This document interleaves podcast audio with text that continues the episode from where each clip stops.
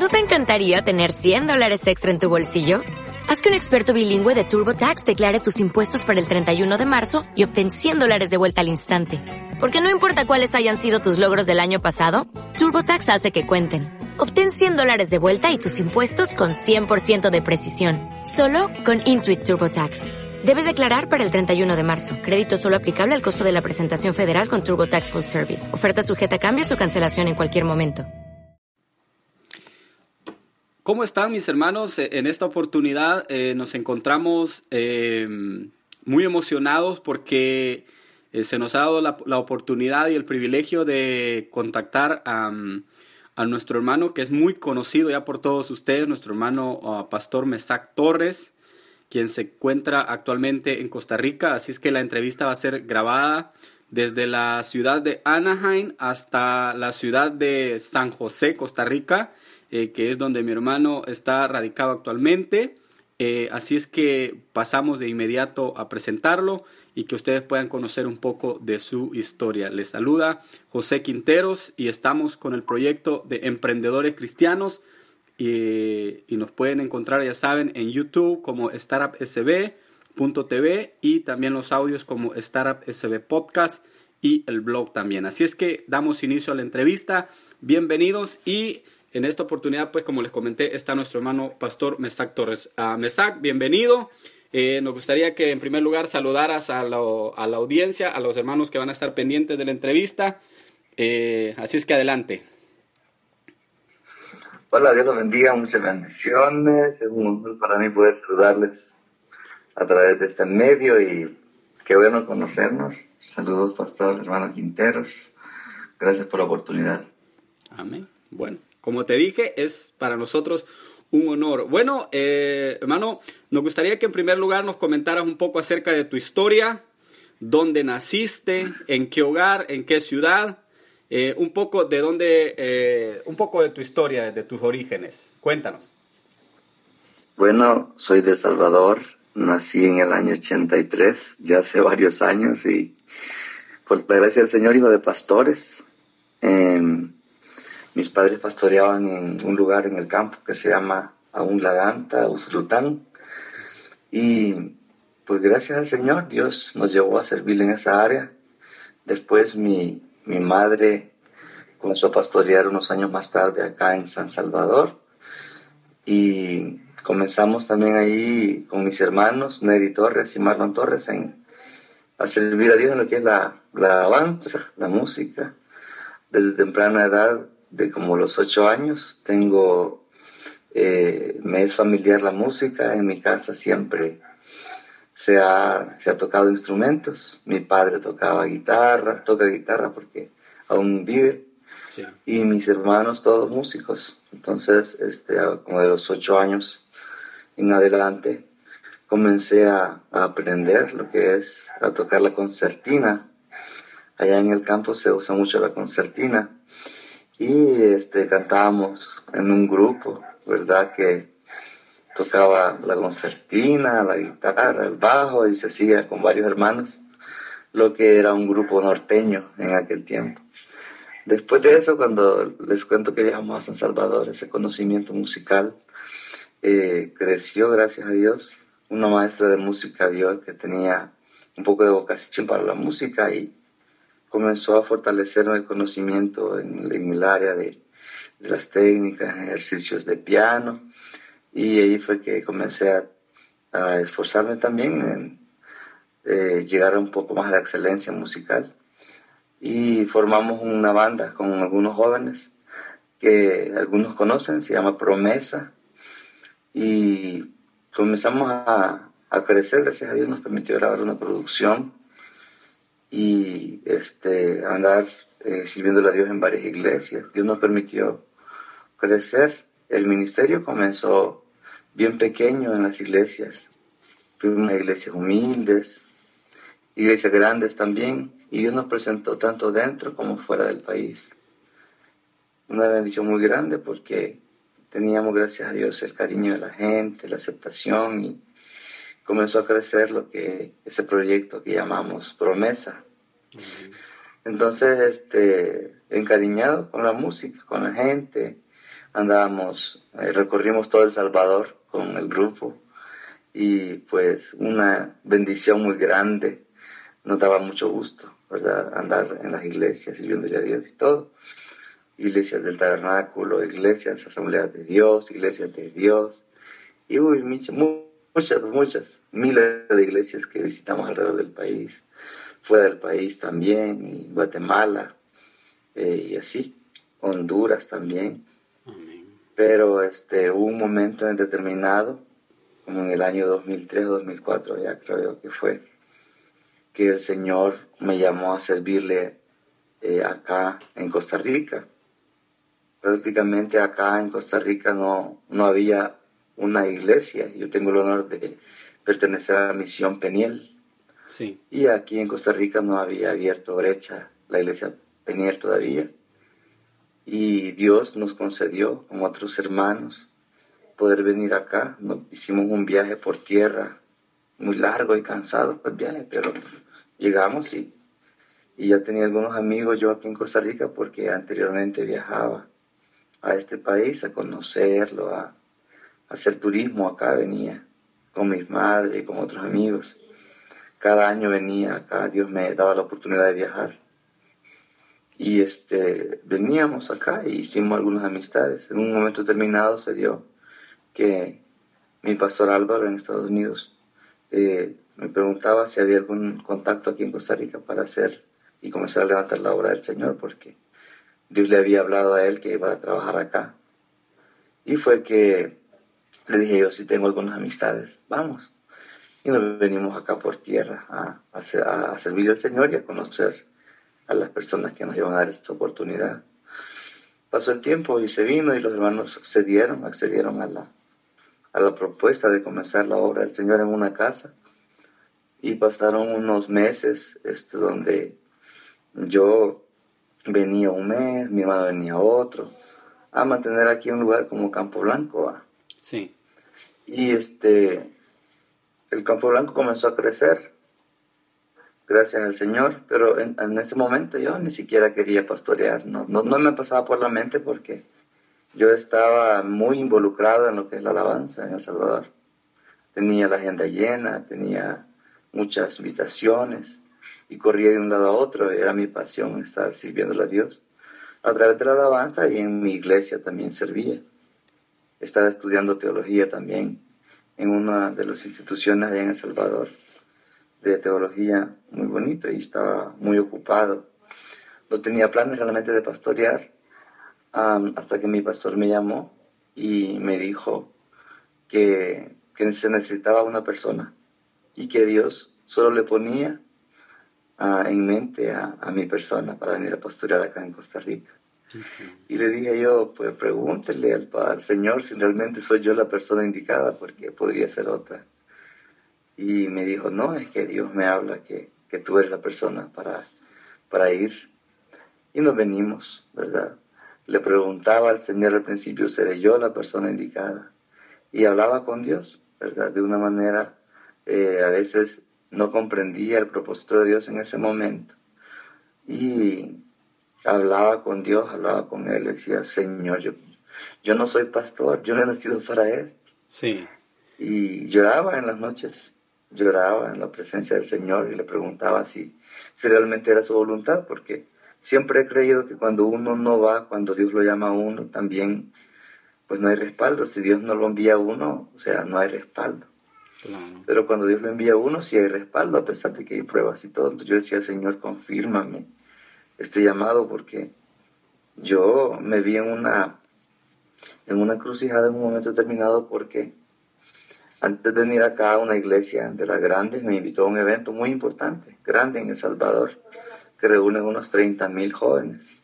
Y estaba muy emocionado porque iba a estar en ese evento. Pero Dios cambió los planes. Y entonces yo me vine y decía yo, yo allá quisiera estar ahorita. Sí tengo que estar allá y me quería ir, deseaba volar para irme a ese evento. Pero Dios tenía otros planes. Dios a veces nos mata, ¿verdad? Ciertas cosas, nos corta las alas, sí. porque quiere formarnos. Por eso yo siempre pienso que en la formación de Dios Hay cosas que a veces decimos nosotros, mi éxito sería este, pero Dios tiene otros planes para nosotros. y comenzamos la iglesia acá, realmente la iglesita cuando comenzó acá tenía bien pocas personas. Comenzamos con unas seis personas quizá acá, o menos quizá. Aparte de eso, personas nuevas. Y en ese momento la iglesia todavía estaba pequeña, inestable acá en Costa Rica y comenzamos a trabajar en evangelismo, ganar almas. Y comencé a ver que el Señor estaba en el asunto. Un día hablé con Dios y le dije, Señor, perdóname porque no había entendido el propósito que tienes para conmigo y le dije, está bien, voy a obedecerte, me voy a quedar. Pero no he venido aquí, le dije yo, por, por unas cuantas personas. He venido aquí por un, no he venido aquí por 100 personas. Yo quiero que me entregues Costa Rica entero. Amén. quiero que me des todo el país porque yo quiero servirte. Quiero ganar ese país para, para Cristo, tal vez donde no se ha predicado, ir y ganar almas. Y este, el Señor, en su gracia, comenzó a levantar iglesitas pequeñas acá. se este, comenzó a trabajar en algunos lugares. Fuimos y se levantó una obra. Mi hermano Marlon Torres, eh, Dios lo usó grandemente porque trabajó en un lugar que se llama Buenos Aires, Punta Arenas. Y Dios le concedió comenzar una pequeña iglesia ahí. Después fuimos a un lugar acá que se llama Guapiles y se comenzó una pequeña obra también allí en Guapiles. Y así estamos trabajando por el momento. La iglesia este, tiene apenas, ha cumplido dos años y medio. Y aparte de eso, ya, ya, ya hay dos obras acá, dos iglesias, aparte de la central donde yo pastoreo. Esa es una gran bendición, porque eh, puede ver uno la mano del Señor a veces uno no, no se la puede creer de lo que puede hacer a través de uno. Pero al final se da cuenta uno que no es uno, sino que es Dios. Y eh, posiblemente algunos jóvenes podrían decir, no, yo no puedo. Y claro, está bien, si es que no podemos. O sea, es un pensamiento que no está equivocado, yo no puedo, yo no puedo. Pero hay algo que sí debemos de hacer, disponernos y dejar que el Señor nos use porque Dios usa personas que no pueden, a fin, como dice el libro de Corintios, a fin de que nadie se jacte en su presencia. Porque hay personas que dicen yo puedo, yo puedo, yo puedo, y el que dice que puede no se deja usar por Dios porque quiere ser Él capaz. Pero cuando Dios lo envía a uno y uno dice yo no puedo, yo no puedo, dice el Señor, claro que no puedes, porque yo soy el que lo hace todo. Pero ve la disposición que hay en la vida de uno y Dios comienza a, usarlo en esa incapacidad. Al final toda la gloria le pertenece al Señor. Y pues un mensaje para los chicos que desean emprender y, ya no solo tal vez en un llamado ministerial, sino también en su vida.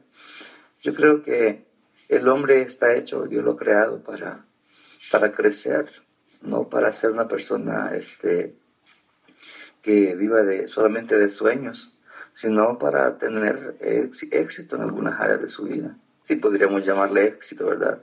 Yo podría llamarle satisfacción, porque trae satisfacción el hecho de poder emprender. Y el, cuando una persona emprende, eh, hay momentos en que va a sentir que, que le cuesta. Claro que las cosas buenas cuestan, ¿verdad? Sí. Eh, las cosas no son como la llanura del Jordán, que es tan fácil, se fue Lot sino que es como camino a Canaán, donde hay desiertos, hay montañas, hay sed, hay falta de agua a veces. Pero hay un camino, hay una dirección en la que nosotros vamos y es llegar a la tierra prometida. Tal vez la tierra prometida para algunos sea lograr eh, establecer una empresa, un negocio, eh, quizás aprender un instrumento de música. Y yo le digo a los alumnos cuando les doy clases de música, eh, sueñen por ser los mejores, ya, que por lo menos en su mente ustedes logren ser, tener excelencia, ¿verdad? Exacto. No sueñen con ser los mejores que otros, tienen que superarse a sí mismos, ser los mejores, hacer ejercicios musicales, ¿verdad? Luchar por ser buenos músicos. Recuerdo cuando estaba yo aprendiendo música, yo me dije, eh, quiero ser un buen músico, no quiero ser un músico más, quiero ser un buen músico. Y tal vez no llegue a ser el mejor músico del mundo, pero eh, me gusta la excelencia en cuanto a la música y así en cuanto a mi vida personal. La excelencia es algo bien importante que debemos nosotros tener. Si no amamos la excelencia, vamos a ser personas mediocres, vamos a hacer las cosas a medias, vamos a ser irresponsables cuando nosotros nos propongamos algo y nunca vamos a llegar a ningún lugar, nunca vamos a terminar nada porque somos mediocres. Pero la excelencia es una herramienta poderosa que nos puede llevar a, a, la cumbre de lo que nosotros anhelamos. Amén. Y le digo a los jóvenes, es tiempo de esforzarse un poco más, ¿verdad? Vivimos en un mundo donde este, el descanso y la comodidad es como lo que ha tomado el control. pasamos con el teléfono todo el tiempo, llamando, mensajeando, chateando, pero no nos eh, visualizamos algo más. Es decir, yo quiero superarme, yo no me quiero quedar así como estoy. Y no importa la edad que usted tenga, no importa si tiene 40, 45 años, usted puede tener mucha edad, pero eh, puede visualizarse. Vemos a un Caleb a los 80 y algo de años que dice, dame este monte para que lo conquiste, dámelo. Yo lo quiero conquistar. Eran tierras que aún no habían sido conquistadas, pero él dijo, dámelo. Ya no importa la edad que tengamos, sí podemos conquistar en el nombre de Jesús. Y a pesar de las luchas, de las pruebas, de las preocupaciones de la vida, yo creo que el hombre está de pie y, Dios lo hizo que caminara de pie para que viera más arriba, ¿verdad? A los animales caminan algunos en cuatro patitas, otros caminan de diferentes formas, pero Dios al hombre lo creó de una manera en que camina con dos pies y mira hacia arriba, ¿ya? Y yo creo que después está eh, el esfuerzo que usted hace y todo, Dios es nuestra mejor visión que tenemos. Cuando volteamos, hacia arriba, podemos ver al Señor también que está en nuestra ayuda. Dice eh, la palabra de Dios, David dijo, alzaré mis ojos a los montes, ¿de dónde vendrá mi socorro? Y dice el mismo, mi socorro viene de Jehová, que hizo los cielos y la tierra. Yo creo que nuestro ayudador está involucrado en los proyectos que tenemos en la vida.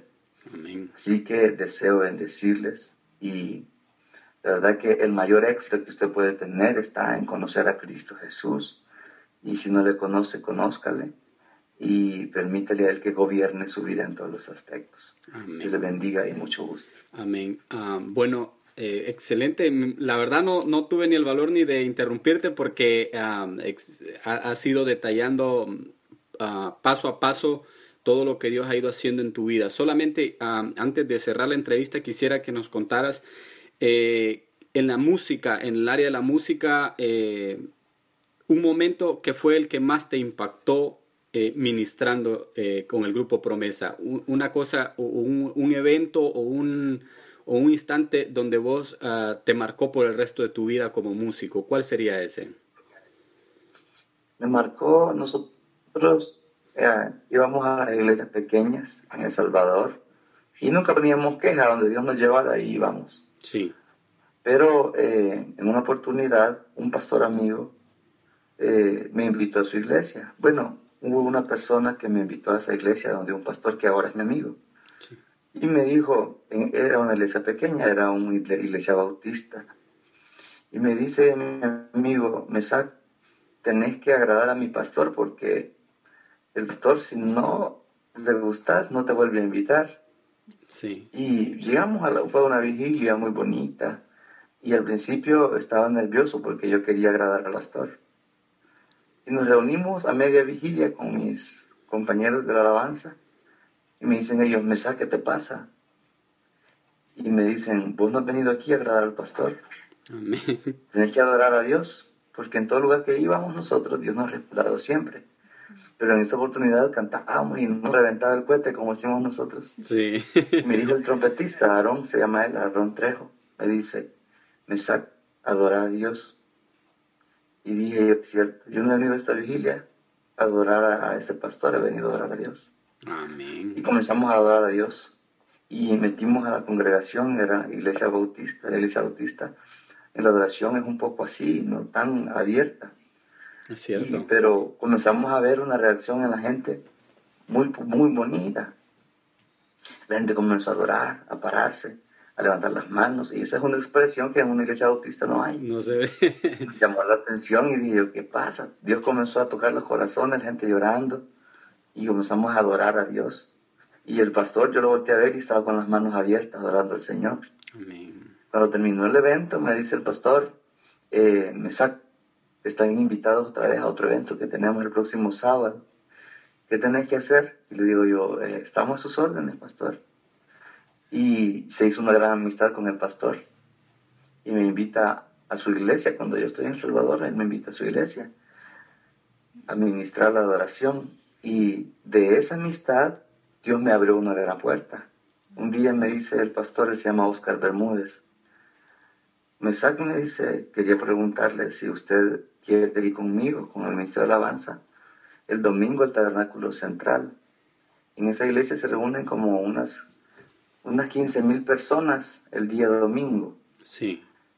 Y el culto de las nueve es un culto de los más fuertes, una iglesia que se llama Tabernáculo Central allá en El Salvador. Y entonces le dije yo, claro, con gusto. Y pedí permiso a mi madre, porque ella es mi pastora local.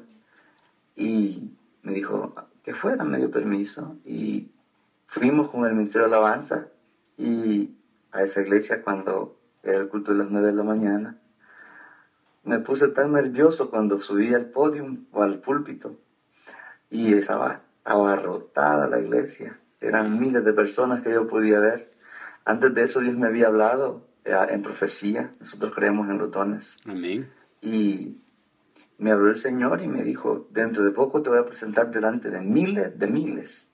Yo dije dentro de mí, ah, el Señor me lo ha prometido muchas veces. Él me lo ha prometido muchas veces. Y dije, yo podría ser de que un año, dos años. No, a los 15 días de esa profecía, yo estaba ministrando a 15 mil personas por radio y televisión, estaba, estaba en vivo ministrando. Eh, más de 3 millones de personas estaban viendo ese programa en ese momento. Y. Dios me abrió unas puertas tan grandes en mi país que después comenzaron a invitarme de muchas iglesias y en esa misma iglesia me invitaban. Prácticamente iba casi una vez al mes a esa mega iglesia en El Salvador y Dios nos comenzó a presentar a muchos lugares. Y gracias al Señor yo dije, qué bueno es Dios, porque la verdad que la honra y la gloria sea para Él Así es. que uno dice, yo no soy capaz, eh, soy limitado, pero en el Señor somos capaces porque somos instrumentos nada más. Ese ha sido uno de los momentos muy importantes en mi vida y, y este para mí ha sido de mucha bendición. Amén. Es, es- es impactante. Yo sé que a la audiencia que va a escuchar este, este podcast les va a, a impactar. Así es que muchas gracias, Mesac. Y bueno, en este, eh, en, en este proyecto ah, me gusta incentivar a los jóvenes a la lectura. Eh, ¿Qué libro vos recomendás, aparte de la Biblia, de los 66 libros de la Biblia, qué libro eh, recomendás o te ha impactado a vos? Un libro que vos digas, este libro eh, les va a transformar eh, la manera de pensar, les va a transformar la vida, aparte de la Biblia. Bueno, hay libros que me han impactado mi vida, como El secreto de, de Hudson, Hudson Taylor, que habla acerca de la oración. Está también un libro que habla, um, a mí me encantan los libros acerca de la oración, porque considero yo que la oración es el arma más poderosa para obtener lo que deseamos de parte de Dios. Amén. Y, y sí, este, hay un libro de, de, de Paul John Michaud que habla acerca de la oración también, que me gusta muchísimo. Ese es bien recomendable también. Ah, bueno, Este, entre otros libros juveniles, yo pienso que el Consejo Juvenil, hay, hay muchos libros, ¿verdad?, que son muy buenos de consejería juvenil, como No, no me metan en, en la bolsa, algo así creo que se llama sí. de, de este chico argentino es muy amigo de Dante, Gebel, ¿cómo se llama este muchacho? Eh, me dio el nombre ahorita, pero es muy buen libro. No me metan en la bolsa. No me metas en la bolsa, se llama. Oh, man. Bueno, Y este, bueno, hay, hay muchos libros. A veces yo los leo y ni siquiera a veces leo el autor, sino que me como los libros y vengo a sentir la- Ahorita estoy leyendo lo del matrimonio porque hace eh, unos dos meses tuve el honor de, de casarme. Amén. ¿Estás de luna de miel? Nos casamos. Sí, aún. Muchas felicidades, eh, compartimos tu alegría, Mesad. Eh, gracias por tu tiempo, gracias por tus consejos, gracias por lo que nos has recomendado. Eh, espero que esta sea la primera de muchas entrevistas y créeme que vamos a estar al pendiente de lo que Dios está haciendo en Costa Rica a través de tu vida. Muchas gracias y que el Señor bendiga a Costa Rica. Dios te bendiga, Mesad. Amén. Dios los bendiga. Hola, buenos días, mi pana. Buenos días, bienvenido a Sherwin Williams. ¡Ey! ¿Qué onda, compadre? ¿Qué onda? Ya tengo lista la pintura que ordenaste en el ProPlus app. Con más de 6.000 representantes en nuestras tiendas listos para atenderte en tu idioma y beneficios para contratistas que encontrarás en aliadopro.com. En Sherwin Williams somos el aliado del PRO.